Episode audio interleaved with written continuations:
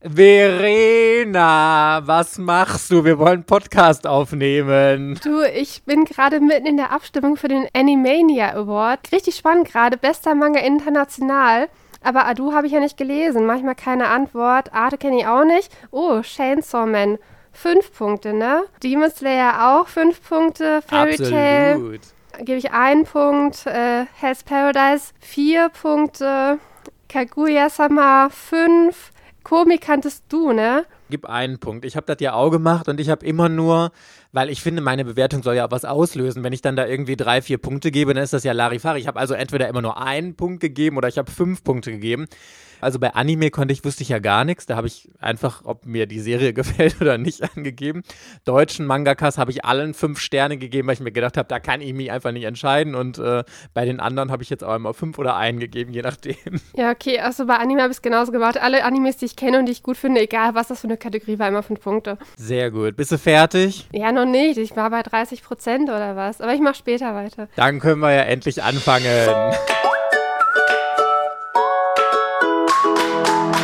Herzlich willkommen bei Otaku, dem Manga- und Anime-Podcast. Yeah! Mit Verena und der Princess of Hohle Fritten, Mike. Hello, hello, hello, Buddy Peoples and welcome back. Es ist Donnerstag und hier sind Mike und Verena für euch. Hallo. Heute wird voll die Anime-Folge, haben wir festgestellt, weil im Manga-Bereich gar nicht so viele News kommen. Aber falls ihr es noch nicht mitbekommen habt, wir sind ja ein Manga- und Anime-Podcast und deswegen ist das vielleicht auch mal ganz nett, wenn wir hier auch ein bisschen mehr über Anime reden. Es gibt viele interessante Themen da gerade. Ich habe zum Beispiel auf Anime to You gelesen, dass die Anime-Verkäufe in Japan seit Jahren richtig krass extrem einbrechen. Die haben mir so ein schönes Beispiel aufgezählt und zwar 2011, also vor zehn Jahren, war es noch so marktüblich, dass eine Anime-Box so über 10.000 Exemplare eigentlich verkauft hat. Also da war eigentlich fast gar nichts da irgendwie groß drunter bei Release.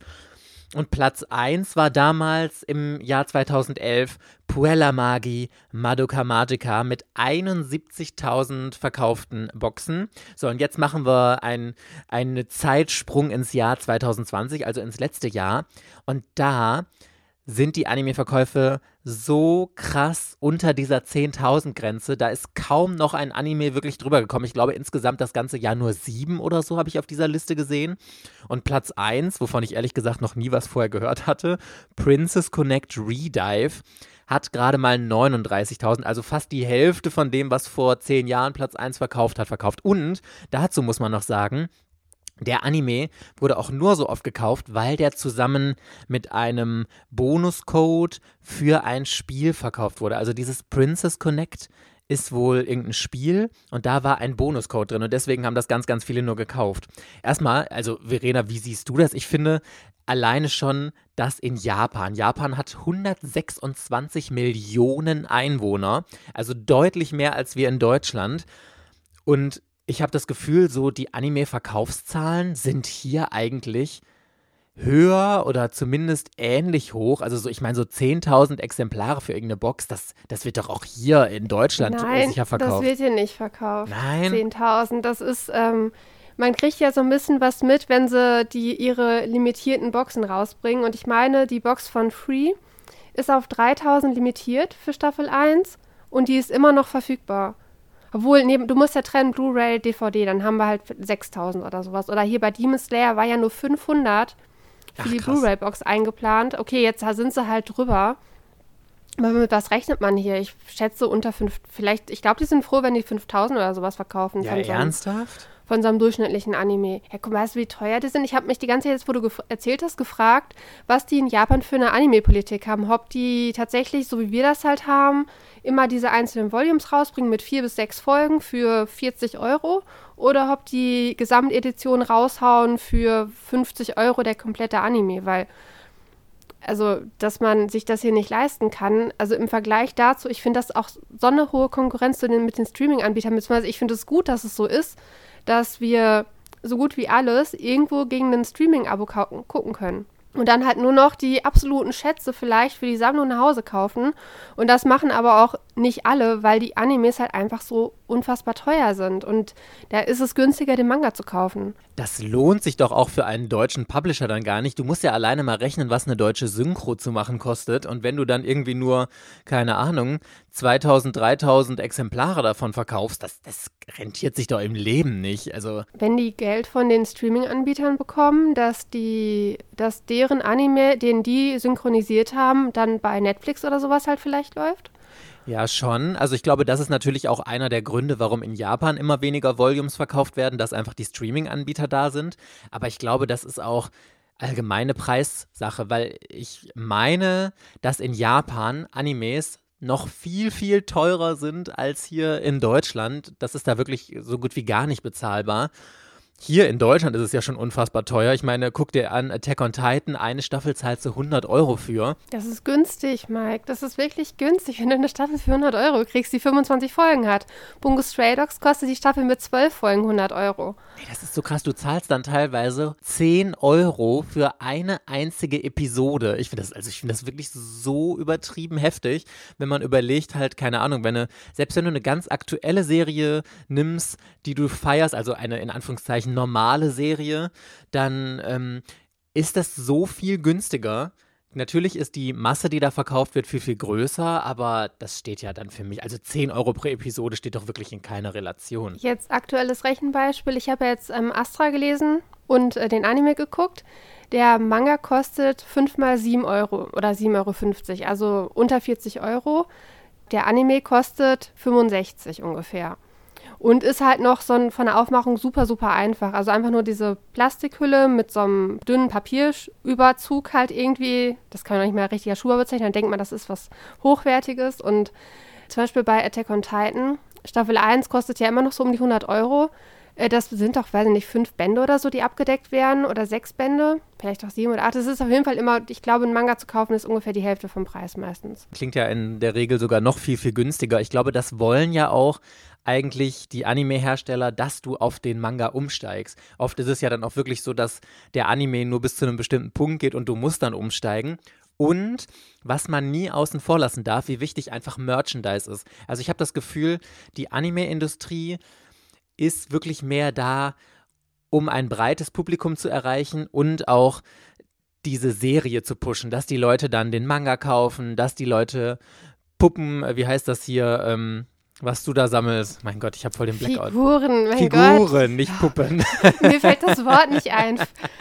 Figuren kaufen und anderes Merchandise, T-Shirt und sonst was, wo das drauf gedruckt ist, was dann wieder im Einkauf super, super billig ist und wo man dann einen viel, viel höheren Preis nehmen kann. Also ich glaube wirklich, der Anime ist einfach immer nur stärker ein Hilfsmittel, um das zu pushen. Und deswegen wird Streaming auch immer wichtiger, weil ich glaube, wie du sagst, die meisten Leute schauen sich eine Serie einmal an und vielleicht dann nach einer, einiger Zeit, wenn sie nochmal Bock darauf haben, noch ein zweites Mal. Und dafür reicht Streaming einfach total aus. Dafür musst du die Serie nicht zu Hause haben. Und du kaufst dir dann, wenn überhaupt, nur noch wirklich die ganz großen Schätze, die du unbedingt zu Hause haben möchtest, die du super gefeiert hast, dass du die im Regal stehen hast. Und alle anderen, die wirklich super viel sammeln, so wie du jetzt zum Beispiel, das sind ja wirklich dann die Hardcore-Sammler. Hardcore-Sammler, das hört sich schon wieder so an. Nee, das meinte ich gar nicht. Ich einfach nur, weil man, man hat halt einfach mehr Möglichkeiten, wenn man sein eigenes Geld verdient. Das ist doch nicht so hardcore. Ich hab, war schon immer hardcore im Sammeln, nur dass ich halt früher aus irgendwelchen Zeitschriften äh, alles Mögliche ausgeschnitten habe und dann musste ich halt mit der Bravo auskommen und habe von dem Schauspieler, den ich gerade angehimmelt habe, jeden Fetzen gesammelt und wenn er in der Programmzeitschrift war, habe ich aus der Programmzeitschrift das rausgeschnitten, sobald wie diese Zeitung endlich abgelaufen war und ich sie zerschneiden durfte weil natürlich irgendein Film von Leonardo DiCaprio drin war und dann war so ein kleines Bild und dann ich hier in meine Sammelmappe eingeklebt. Hattest du auch sowas? Wie witzig. Ich hatte das auch, aber ich habe also ich habe gar nicht so alles von Schauspielern gesammelt, sondern ich hatte so ein Heftchen, das ist jetzt richtig peinlich, in dem ich immer, wenn irgendwelche heißen Männer oben ohne waren, habe ich so die Bildchen ausgeschnitten und in so ein Heftchen geklebt und dann habe ich da immer durchgeblättert und andere schmutzige Dinge mit, mit diesen Bildchen getan. oh Gott, wenn ich das nochmal wiederfinden würde, da wirklich sobald irgendwie ein Promi und ich hatte auch so eine Sammlung an Postern. Ich stand zum Beispiel total auf Lee Ryan von der Band Blue und das war mal so ein ganz heißes Poster, wo der oben ohne war in der Bravo. Das habe ich natürlich alles aufbewahrt und ich hatte so eine, so eine Schublade in meinem Schreibtisch, in denen ganz viele halbnackig Poster waren und dieses Heftchen mit den, mit den ganzen oberkörperfreien heißen Typen, die ich in irgendwelchen Zeitschriften ausgeschnitten habe und so. Mein Gott. Random things to know about Princess. Äh, wenn ich Hardcore-Sammlerin wäre, dann wäre ich ruiniert, weil dann müsste ich ja alles, was ich feiere, in dem Ausmaß sammeln. Dann äh, wäre ich hier, glaube ich, messy und würde mein Haus nicht mehr betreten können, weil alles voll mit irgendeiner Scheiße wäre und ich wäre verschuldet. Also Verena, wenn du eine reguläre Wohnung hättest, dann wäre deine Wohnung eine komplette Messi-Wohnung mit den ganzen Sachen, die du hast. Also von daher. Und ich habe passend zu diesem Thema auch noch was anderes gelesen, nämlich einen Artikel über die erfolgreichsten Animes im Streaming jetzt. Äh, war zwar nur von einem Anbieter in Japan und das fand ich auch eine ganz interessante Liste, weil ich wirklich sagen wir mal, 80 Prozent von den Top 10 noch nie gehört habe. Also noch nicht mal, dass ich vom Manga irgendwie gehört hätte oder so. Hier zum Beispiel Platz 1. Der erfolgreichste Anime hier stand leider nicht, bei welchem Anbieter das jetzt war, ist Last Done, Last Done oder irgendwie so. Also L-A-S und dann ein großgeschriebenes D wieder A-N mit 1,5 Millionen Aufrufen. Habe ich noch nie von gehört. Habe ich auch noch nie von gehört. Ich, mir fällt doch jetzt niemand ein, der sowas ähnliches wie eine Lizenz davon jetzt irgendwie hat. Platz 2 kennt man ja wenigstens, ReZero. Platz 3 ist Mushoku Tensei, Jobless Reincarnation. Und dann kommt irgendwann hier Sales at Work Black und sowas. Aber also wirklich von den aller, allermeisten davon habe ich noch nie was gehört. Und ich frage mich jetzt, ah, sind das jetzt so Titel, die gerade frisch in Japan rausgekommen sind, die da jetzt mega gehypt werden und jetzt demnächst dann hier hinkommen? Oder gibt es die vielleicht schon in Deutschland und wir sind einfach nur richtig hohle Bratzen und haben da einfach noch nie von gehört? Nee, ich glaube, da sind die Manga-Redakteure uns einen Schritt voraus und wissen das natürlich alle schon, was in Japan totaler Trend ist. Und es ist dann, ich glaube, auch unglaublich wichtig, dass die in Japan einen erfolgreichen Anime haben, weil das bei uns ja so krass pusht, wenn äh, der Manga halt schon erschienen ist. Und dann sind wir so, keine Ahnung, bei Band 5 oder was oder Band 10 und dann kommt auf einmal der Anime nach Deutschland, zumindest irgendwo zum Stream bei Crunchyroll oder Netflix oder Anime on Demand. Das ist so ein Push für den Manga, dass dann auf einmal die Verkaufszahlen sich teilweise verfünffachen wenn der halt gut ankommt. Ich glaube, da hofft jeder Manga-Redakteur drauf, dass seine Serie, die er gerade betreut, dass die so einen Anime-Push halt erhält. Das zeigt ja einfach nur, dass ganz viele Anime-Schauer zwar auch Mangas sammeln, aber sich in dem Manga-Bereich eigentlich gar nicht auskennen. Also die verfolgen dann vielleicht, welche neuen Animes und so kommen raus und schauen dann diese Serien, aber das viele wirklich nur einen Manga kaufen, wenn sie durch den Anime darauf gebracht wurden. Bei uns ist es ja komplett anders und ich glaube bei ganz, ganz vielen, die diesen Podcast hier hören, auch, dass man sich auch super in der ganzen Manga-Szene auskennt und genau weiß, der und der Verlag bringt jetzt diese und diese Neuheit mit sich.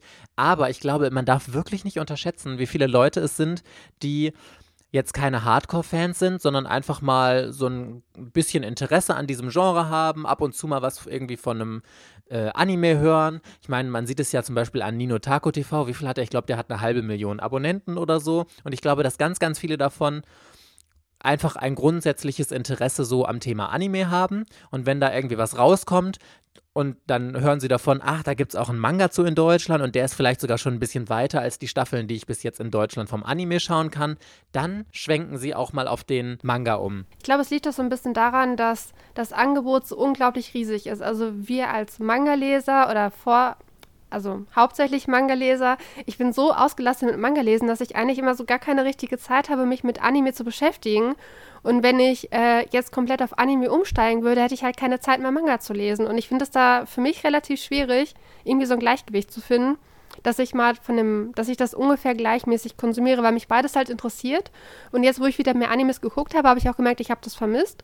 Aber jetzt lese ich gerade wieder mehr Manga und ich komme halt absolut nicht hinterher. Keine Ahnung, jetzt habe ich auf einmal so eine Phase, dass ich, dass ich mir so ein paar Titel bei Ultraverse angeguckt habe. Aktuell käme nur hier hin und ich ja, wie so ein Horst schreibt ihr da schon und wir hatten ja schon drüber gesprochen und ich hatte es schon wieder vergessen und verwechselt. Es gibt da einen Anime auf Japanisch, der hoffentlich bald kommt. Der Manga ist schon total weit und ich habe das einfach mal wieder so komplett aus dem Gedächtnis gestrichen. Es ist einfach zu viel Angebot. Man kann gar nicht immer alles im, im Blick behalten, was neu rauskommt. Vor allem, ich bin auch jetzt nur auf diesen Titel aufmerksam geworden, weil wir ja aktuell auf Patreon aufgerufen hatten, dass die Leute uns Empfehlungen schreiben sollen und wir losen dann daraus aus, welche Serien wir denn mal äh, anlesen jeder von uns drei. Ich habe ausgelost und eine von diesen Serien, die die liebe äh, Leila, Tuja86, mir empfohlen hatte, war eben Kimeno Hihen. Und äh, ich habe mich da auch ehrlich gesagt so ein bisschen drüber gefreut, weil ich mir das dann durchgelesen habe, nachdem ich das gezogen habe. Und ich dachte, boah, das klingt wirklich richtig interessant. Und dann gab es noch zum Glück bei Ultraverse, wirklich, das, das war so gut abgepasst. Ich glaube, vor ziemlich genau einem Monat hat Ultraverse so ein Double Pack von Band 1 und 2 für 10 Euro rausgebrochen. Da habe ich gedacht, okay, this is my chance. Direkt mal bestellt. Und ich hoffe jetzt, dass er die Tage ankommt, dass ich das dann mal lesen kann. Die anderen Serien verrate ich noch nicht, die wir aus Empfehlungen lesen werden. Aber das war so ein Aha-Moment, dass ich dachte, okay, das ist ja auch sogar eine Serie, die läuft jetzt wirklich schon länger. Ich glaube, ich habe jetzt bei Ultraverse gesehen, Band 8 oder, oder irgendwie so um den Dreh ist schon in Deutschland draußen und ich hatte noch nie, wirklich noch nie davon gehört. Ja, und ich habe jetzt dann mal gegoogelt, weil mich das jetzt auch interessiert hat. Und auf YouTube zumindest ist, äh, die Suchergebnisse sind halt nur Anime-Ausschnitte, aber natürlich japanische. Da dachte ich mir so, ach Mann, ey, das ist so, man verpasst halt einfach so viel, weil man immer nicht weiß, worauf man sich jetzt fokussieren soll. Ja, das ist tatsächlich, glaube ich, allgemein, hatten wir ja schon mal gesagt, so ein Problem im Moment, dass der Markt so überflutet wird mit Serien, dass selbst wir, und ich glaube, wir in Anführungszeichen müssen uns ja alleine schon für den Podcast jetzt wirklich regelmäßig mit Neuerscheinungen und Neuankündigungen und sowas alles beschäftigen. Und selbst uns gehen da so viele Serien durch, dass man die nur einmal kurz irgendwie gesehen hat oder dass sie komplett durchgegangen ist oder so. Und ich will gar nicht wissen, wie jemand überfordert sein muss, der äh, sich nicht so intensiv oder nur ab und zu mal mit dem Thema Manga und Anime da beschäftigt. Obwohl ich glaube, die haben es ein bisschen einfacher, weil die dann nur zufällig irgendwie über Empfehlungen oder so an Serien kommen und da dann reinlesen und gar nicht so viel irgendwie mitkriegen, was sonst noch so auf dem Markt ist. Also vielleicht ist das auch eine entspanntere Art und Weise, einfach nur zu lesen, was man irgendwo mal von guten Freunden empfohlen bekommen hat. Oder von uns. Es gibt aber noch eine super interessante Sache, da haben Verena und ich mit dem Michi gestern schon heiß drüber diskutiert. Und zwar gab es einen neuen Trailer zur Sailor Moon Eternal Edition, dem Anime, der die dritte Staffel davon ist ja jetzt in zwei Filmen aufgeteilt herausgekommen. Der erste davon ist schon im Januar erschienen, also am 8. Januar. Und der zweite Film ist, wenn dieser Podcast veröffentlicht wird, heute an diesem Tag rausgekommen, in Japan allerdings. Zur dritten Staffel von Sailor Moon, also zur Neuveröffentlichung. Und in diesem Trailer ging oder wurde gezeigt die Verwandlung der Outer Senshi, also Sailor Uranus, Sailor Neptune und Sailor Pluto. Und Sailor Saturn war auch noch mit drin. Und das Erste, was ich gesagt habe, als ich das gesehen habe, boah, was ein Scheiß. Ganz ehrlich, das ist eine 1 zu 1 Kopie vom 90er Anime, nur mit einem anderen Zeichenstil. Komplett, wirklich alles, die ganzen Bewegungen, alles war identisch. Und dann frage ich mich doch ernsthaft, also wenn ich schon eine Neuauflage mache, wo ist der fucking Sinn dahinter, wenn es eine 1 zu 1 Kopie des Originals ist. Das macht für mich einfach keinen Sinn. Das ist null Mehrwert. Und dann hat Michi nämlich geantwortet, es liegt daran, dass die Sailor Moon-Fans, äh, also man kann es ihr nicht recht machen. Wenn man es so macht, wie sie es jetzt machen, dann heißt es, äh, wieso nicht neu? Wenn sie es neu machen, heißt es, äh, die 90er-Variante war viel besser. Wir wollen das bitte so wie die 90er-Variante haben. Also halt immer verkehrt. Und ich habe jetzt äh, tatsächlich eine Nacht drüber geschlafen und dann hatte ich die Erleuchtung und dachte mir so, vielleicht liegt es ja an Naoko Takeuchi, dass sie das so haben möchte, weil sie super eigen ist. Das kann sein. Sie hat da ja auch ein Händchen irgendwie mit drauf, habe ich gelesen. Aber also, das macht doch überhaupt wirklich gar keinen Sinn, weil der 90er-Anime existiert ja schon. Er ist absolut großartig. Selbst die Animation, also ich finde, die Animationen im 90er-Anime waren teilweise echt besser als das, was jetzt in äh, diesen Eternal-Sachen da gezeigt wird. Zumal ich den Zeichenstil immer noch nicht so schön finde, wie im 90er-Anime es war. Gut, kann man jetzt immer sagen, ja, Mike, das ist auch einfach deine Nostalgie von mir aus geschenkt. Aber ähm, außer dass Sailor Moon Eternal geraffter ist und einen leicht anderen Zeichenstil hat, ist es eine 1 zu 1 Kopie. Und das ist doch einfach, also wirklich, ja, ich finde am gravierendsten diesen Punkt, dass sie wirklich sogar die Verwandlung, also die genau die gleichen Abläufe bei Sailor Pluto, wie sie dann da ihren Stab schwingt, wie dann da dieses Gewirbel drum ist, wie dann ihr Lippenstift so aufgetragen wird. Du kannst die beiden ähm, Anime-Versionen aus den 90ern und äh, Eternal nebeneinander legen und es wäre eins zu eins das identische Bild. Und das ist doch einfach nur Lebenszeitverschwendung. Dann kann ich mir genauso gut den 90er-Anime anschauen. Ja, aber der 90er-Anime hat ja eine etwas andere Story, weil er sich nicht hundertprozentig an den Manga hält. Und da sind dann auch teilweise die Antagonisten, ob wie die jetzt sterben und wann die sterben, ist ein bisschen geändert oder das Finale ist ganz leicht geändert. Die Hintergrundgeschichte wird irgendwie ein bisschen anders erzählt. Das sind schon Abweichungen, finde ich. Also kann man nicht einfach den 90er-Anime gucken. Also ich habe Staffel 2 immer noch nicht geguckt und Staffel 1 hat mir von diesen ganzen Animationen und so nicht so gefallen, weil das war halt alles irgendwie zu Computeranimiert. Das war zu krass anders. Das sah nicht mehr gezeichnet aus. Das fand ich doof. Ja, und die Zeichnung allgemein, ich muss sagen, in Sailor Moon Eternal, das sieht nicht mehr so richtig für mich wie Sailor Moon aus. Ich finde, sie hätten lieber dann vom Zeichenstil und vom Character Design ähnlich bleiben können. Und dann, wie du gesagt hast, also ich finde toll, dass sie die Story gerafft haben. Und ähm, wenn sie sich dann wirklich eins zu eins an die Manga-Vorlage halten, das ist alles toll. Aber mit diesen Animationen, ich bin aber super gespannt darauf. Es gibt noch keinen Release-Termin für die beiden Filme in Deutschland. Also die Frage ist, kommen sie überhaupt ins Kino? Wird das dann irgendwie zu einem Film oder bringt irgendein Publisher die einfach direkt in Streaming oder auf Blu-ray und DVD raus und so? Aber ich freue mich so sehr, weil wirklich die dritte Staffel von Sailor Moon, also mit äh, Sailor Saturn und Mistress Nine und Dr. Tomoe und so und den Witches Five. Das ist meine absolute Lieblingsstaffel von Sailor Moon. Es gibt keine bessere. Und ich bin so gespannt, wie sie das in Eternal umgesetzt haben noch. Ich bin gespannt, wie das Ganze im, insgesamt wirkt, weil die haben ja die Musik zum Beispiel geändert. Also natürlich die 90er Jahre Verwandlungsmusik, die ist halt total einprägsam, so von den Outer Century und sowas. Und die Musik ist halt anders aber dann die gleichen Bewegungsabläufe. Ich glaube, das ist ein bisschen, bisschen merkwürdig.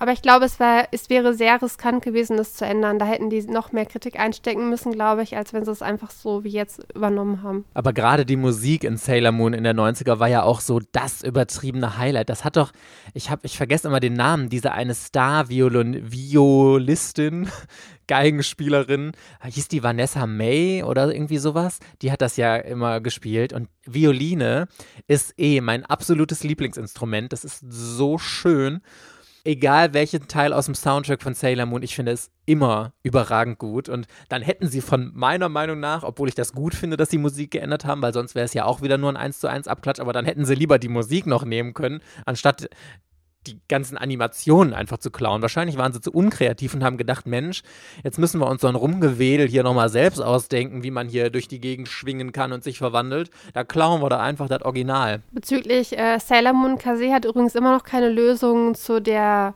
Sta zweiten Staffel mit dem verhunzten Ton. Ich glaube, die Grundstimmung ist mittlerweile, die meisten boykottieren diese Staffel und kaufen sie halt nicht mehr. Also ich weiß nicht, die meisten, ich glaube, die das Problem mal kennen.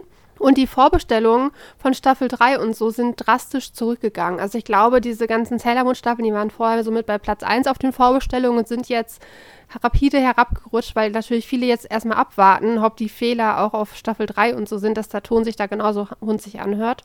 Und Sailor Moon Crystal ist ja vergriffen, zumindest von den Schubern her. Ach, ich sag die ganze Zeit Eternal, aber das, das heißt ja Sailor Moon Crystal. Aber ich glaube, die dritte Staffel heißt Eternal Sailor Moon, ne? Ja, genau. Die neue Manga-Variante ist die Eternal, ne? Ja, jetzt wird's langsam kompliziert hier. Mich würde aber zum äh, Anschluss jetzt an unser erstes Thema da interessieren, wie denn so die Verkaufszahlen von Sailor Moon Boxen, wenn sie denn gut sind und die Nachfrage normal ist, so in Deutschland aussehen würde. Ob das dann irgendwie sowas ist, was sich deutlich über 10 10.000 Mal verkauft, weil es ist Sailor Moon. Ich bin mir nicht sicher. Ich kann es absolut nicht einschätzen. Ich glaube, Inuyasha verkauft sich gerade ganz gut, weil da auch das Preis-Leistungs-Verhältnis irgendwie total top ist. Aber Sailor Moon, ich würde es, glaube ich, nicht kaufen. Das lohnt sich halt nicht, weil die erste Staffel hat auch so eine furchtbare Synchro. Ich habe das ja mittendrin umgestellt, weil ich mir das auf Deutsch nicht mehr antun konnte, weil das alles so die, der komplette Anime muss sich halt mit dem 90er-Anime messen und auch die ganzen Stimmen. Und nur weil sie halt Bunnys Stimme halt übernommen haben, denkt man sich trotzdem, wie hört sich Luna denn an? Und das, ach, das gefällt mir nicht. Das Einzige, was gut ist, ist, Mamoru sieht in Crystal ziemlich gut aus. Ich fand die Synchro ganz furchtbar, klar, bis auf Sailor Moon, weil sie identisch ist. Aber ich muss auch sagen, ich finde bei den Synchronsprechern da allgemein heutzutage, dass du ganz wenig Stimmen hast, die nicht 0815 Einheitsbrei sind. Klar, die machen alle so einen guten Job, die sprechen total schön und so, aber ich mag das, wenn Synchronsprecher einfach so eine Stimme haben, die du sofort unter Tausenden wiedererkennst. Wie zum Beispiel, ich finde, Disney-Filme sind da der perfekte Maßstab. Zum Beispiel Joachim Kemmer, der ja zum Beispiel Sebastian die Krabbe, Lumière aus Schön und das Biest, absolut großartige Stimme. Einer der besten Synchronsprecher, die es jemals auf diesem Planeten in Deutschland gegeben hat. Oder Beate Hasenau, die Ursula aus Ariel die Meerjungfrau gesprochen hat. Das sind so Stimmen, wirklich, die sagen ein Wort und du bist sofort gefesselt von dieser Stimme, die erkennst du sofort wieder. Und bei Sailor Moon Crystal ist mir das so extrem aufgefallen, dass die Stimmen alle gleich klingen. Da hatte keine irgendwie einen Wiedererkennungswert. Und bei der 90er-Version von Sailor Moon, also erstens finde ich, haben die Stimmen da einen sehr, sehr krassen Unterschied. Und ich finde, dass die Stimme auch immer sehr gut zum Charakter der eigentlichen Sailor-Kriegerin passte. Bei Sailor Mars war es zum Beispiel, dass sie eine relativ dunkle und tiefe Stimme hatte.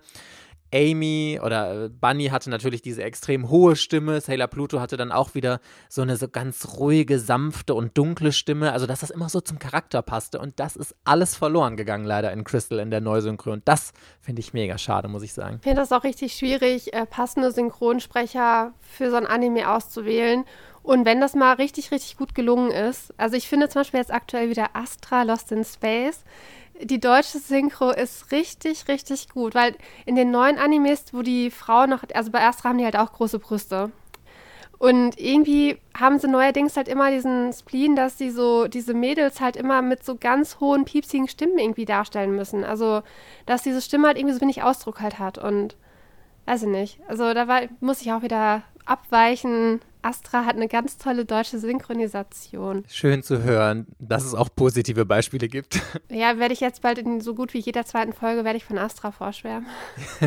okay, dann machen wir das mal irgendwann als Manga der Woche. Aber Vorher haben wir da noch einen anderen für euch. Der Manga der Woche. Verena, du hast eine Reihe gelesen, die ich dir irgendwann mal äh, geschenkt habe. Ich bin so glücklich. Dieser Manga, der hat jetzt wahrscheinlich so drei Jahre darauf gewartet, von einem von uns gelesen zu werden. Ich weiß nicht, wann du dir den gekauft hattest. Das ist auch schon zwei, drei, vier Jahre her. Ja, in einem Rebuy-Unboxing, ne? So, und diesmal mache ich das nämlich richtig, weil ich habe, glaube ich, letztens irgendwann mal die Folge kommt noch, wir reden von der Zukunft. Ich glaube, über irgendeinen Manga geredet die ganze Zeit und Mike wusste gar nicht, über welchen Manga ich geredet habe. also, wir wissen natürlich, über wen ich rede. Midnight Secretary von äh, Tomo Omi. Also, Midnight Secretary ist mal bei Kase erschienen. Das ist, glaube ich, mit einer der ersten Romans Yosei-Titel, die die damals im Startprogramm hatten. Äh, Midnight ist ja schon sehr verräterisch. Also, es geht um Vampire in dieser Geschichte. Also das ist so irgendwie, ich wusste, ich habe die ganze Zeit gedacht, so, ach, liest du das jetzt, liest du das nicht? Und dann hat nämlich die liebe Irma, hat auch irgendwann mal nochmal, also diese Mangaka halt gelobt, dass ich das doch wirklich mal lesen sollte. Also in der Geschichte, es geht halt um eine Sekretärin, die wird halt zu einem anderen Chef halt versetzt. Und das ist äh, so ein dunkelhaariger, gut aussehender Typ. Und äh, sie ist halt relativ perfektionistisch. Also sie macht halt wirklich ihre Arbeit top mega organisiert und macht perfekte Arbeit. Und dieser Chef halt die ganze Zeit so, er will sie nicht als Sekretärin, sie sieht überhaupt nicht sexy aus, sie sieht ja noch aus wie, also so total spießig und sowas, weil sie hat halt immer so einen Dutt und trägt so eine Brille. Genau, und dann hat er, jeden, hat er, keine Ahnung, alle zwei, drei Tage hat er eine andere Frau da, mit der er halt irgendwie Sex hat und dann muss sie halt auch für ihn seine Dates irgendwie organisieren und für die Frauen halt so Geschenke organisieren, damit er da alles so praktisch jede, alle drei Tage eine andere pimpern kann. Und ähm, sie hat aber den Anspruch, dass sie halt perfekte Arbeit liefern möchte. Und so nach einer Zeit denkt halt sich dieser Chef halt auch, sie macht wirklich gute Arbeit aber sie immer noch, sie ist halt überhaupt nicht sein Typ und voll hässlich und ja. Und dann irgendwann mal in irgendeiner Nacht hat sie tatsächlich, glaube ich, im Büro irgendwie was vergessen oder sowas in die Richtung.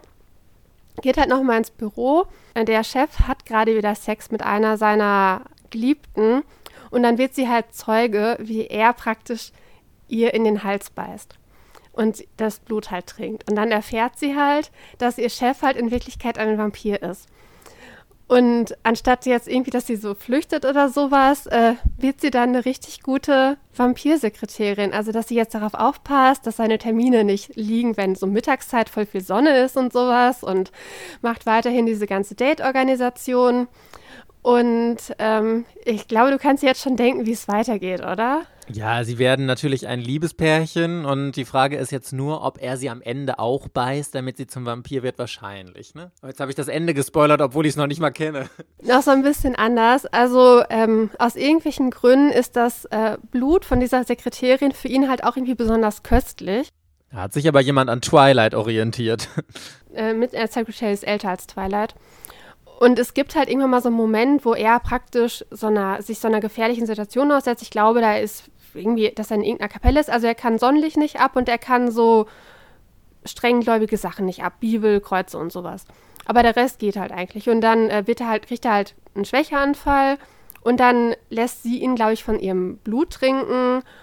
Und seitdem schmeckt ihm dieses Blut halt so gut, dass er tatsächlich äh, so gut wie keine anderen Frauen mehr daten möchte, beziehungsweise dann machen die das doch immer kuriöser. Und zwar ähm, hat er dann Sex mit diesen anderen Frauen, trinkt deren Blut und anschließend nochmal den letzten finalen Schluck von ihr, weil es halt so gut schmeckt.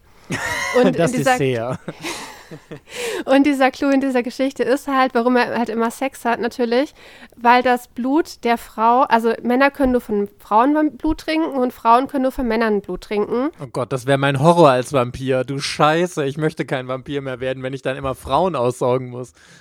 Also in dieser Geschichte ist es so, du dürftest nur Frauenblut trinken und du müsstest mit denen Sex haben, weil das Blut nämlich erst richtig, richtig gut schmeckt, wenn die Frau irgendwie in Ekstase ist dann küsst er sie und die haben auch irgendwann haben die halt ständig Sex, weil das zu der, zu der Pflicht dieser Sekretärin gehört.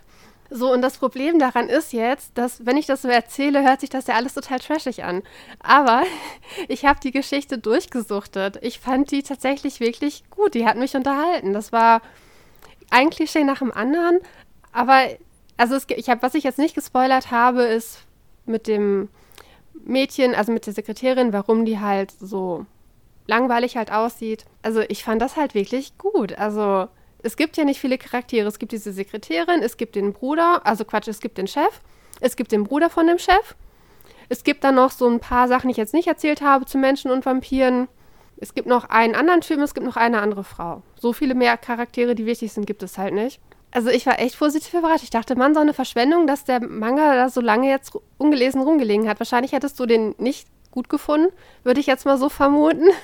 Ja, ich vermute auch. Aber äh, dann, du hast ja auch wahrscheinlich die anderen Reihe, weil es gibt ja auch noch Midnight Spell, Midnight Wolf und äh, Midnight, was weiß ich nicht noch alles. Ich habe eine andere. Ich habe die mit dieser Hexe, aber die muss ich noch lesen. Die fünfbändige Reihe. Die fand ich tatsächlich so vom Klang her, klang für mich am interessantesten, Midnight Spell das ist ja jetzt eine gute Chance, diese ganzen Midnight-Sachen da einmal in irgendwie einem Rutsch zu lesen, wenn es dir gefällt. Also ich meine, wenn dir das eine gefällt, dann ist ja die Wahrscheinlichkeit groß, dass die Autorin da auch sonst noch so deinen Geschmack getroffen hat, ne? Ich habe momentan so eher so die Phase, dass ich mir so ein bisschen edgy Vampirgeschichten lesen möchte. Oder ich habe jetzt mir nämlich tatsächlich von Ultraverse Sister and Vampire bestellt. Aber da geht es ja um eine Love Story, auch eher so ein bisschen edgy oder nicht edgy, äh, Smut, glaube ich, ist ja das, ist Smut die Steigerung von edgy oder so? Keine Ahnung.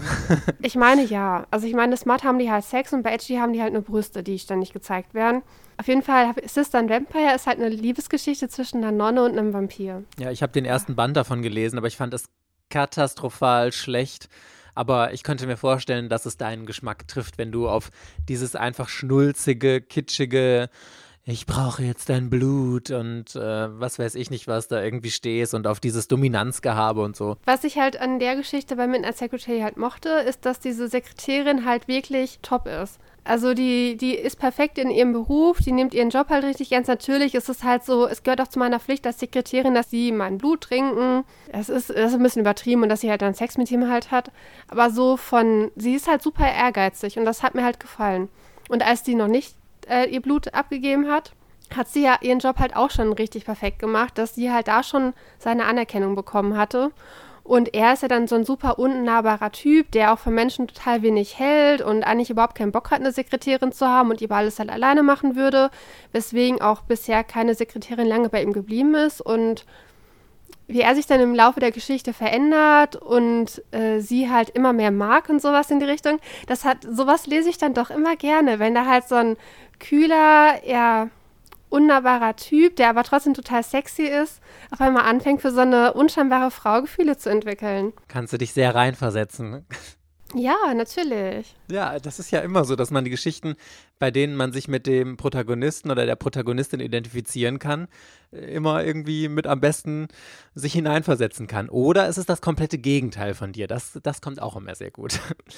Okay, Buddy Peoples, das war's mit dieser Folge. Wir wollen noch ein riesiges Dankeschön an unseren Superfan auf Patreon Terbi aussprechen und auch alle anderen Patreons, die uns unterstützen. Ohne euch wäre Ortaco in dieser Form auf jeden Fall nicht mehr möglich und deswegen freuen wir uns natürlich über jeden, der jetzt nochmal auf patreon.com slash Ortaco vorbeischaut und da auch äh, uns unterstützen möchte. Dafür gibt es natürlich noch super viele tolle Extra-Inhalte, die ihr nur auf Patreon bekommt. Yes, Buddy Peoples. Und wenn ihr übrigens ein iPhone habt, dann würden wir uns auch riesig freuen, wenn ihr in der Podcast-App von Apple noch eine Bewertung für uns da lasst. So, und ansonsten hoffen wir dann, dass wir euch nächste Folge am Sonntag dann wieder hören. Bis dann, ihr Lieben. Tschüss. Ciao.